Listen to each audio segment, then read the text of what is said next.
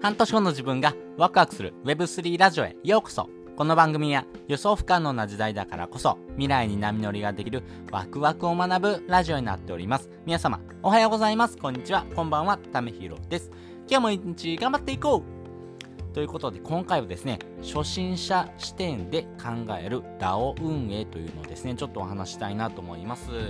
えー、これはですね、もういろんなインフルエンサーがですね、この DAO の運営って超難しいよって話をですね、されてます。やっぱりですね、いろんな人が入ってきてるからこそですね、えー、その中で、えー、活発に活動してくれる人をですね、増やしていきたいという一方でですね、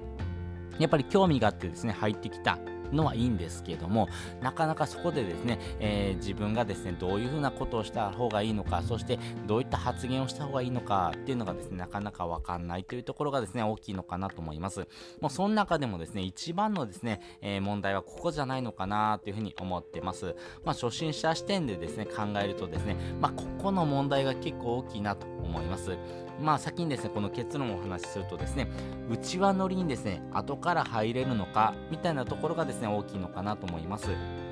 これ DAO ってですね、やっぱり今行っているプロジェクトがですね、現在進行形で、えー、どんどんどんどんですね、話が進んでますんで、後からですね、この DAO に入ってですね、わあ、なんだろうな、ちょっと楽しそうだなって覗いてみてもですね、あれ？これなんかいろいろと進んでるなとかですね、まあそんなのは見れるんですけども、それ見たからといってですね、何か自分ができるかっていうことがですね、なかなかその見た段階ではですね、わかんないですし、やっぱりですね、最初に振り返ってですね、えー、ゼロから見ていくってなってもですね、なかなかそんな時間はないというところもあります。なのでこれ DAO に入ってですね、一番最初に、まあ、自己紹介してくださいよっていうふうに言われるんですね。で、その後ですね、いろんな部屋があるんで、こういった順番に見た方がいいよってことをですね、コミュニティマネージャーの人がですね、えー、まあ、こういった流れをですね、説明してくれるんですけれども、やっぱりですね、この自己紹介をした後にですね、次に発言するのは、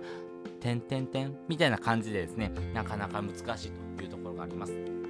なのでそういった場合はですね、えー、無益と有益をですね、分ける必要があるのかなと思います。で、基本的にですね、この DAO でですね、発言するっていうのはですね、やっぱり仲間を作りたいとかですね、同じ共通点があるよってことがですね、まあ、まずは話のきっかけになるというところがありますんで、例えば、えー、ブロガーの部屋だったりとですね、副業サラリーマンの部屋だったりとかですね、子育て部屋、えーえー、健康部屋、え読書部屋とかですね、まあ、いろんなですね、共通点を持った人がですね、話せる場所っていうのをですね、え、置いておくっていうのが結構大事かなと思いますし、まあそんなですね、いろんな方がいてですね、いろんな話ができるからこそですね、わあ、この部屋盛り上がってるなって思えばですね、後から入ってきてもですね、話しやすいですね、自分がですね、知ってるテーマのですね、お話ができるような部屋があってもですね、いいのかなというふうに思っております。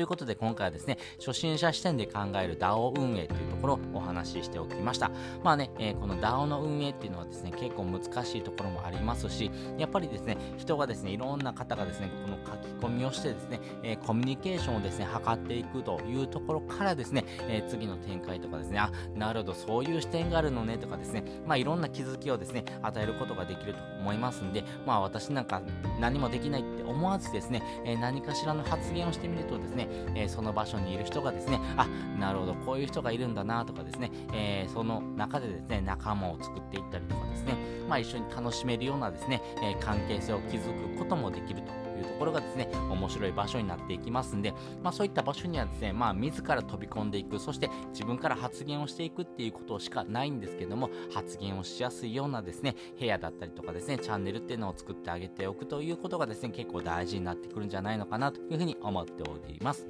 で、本日の合わせて聞きたいです。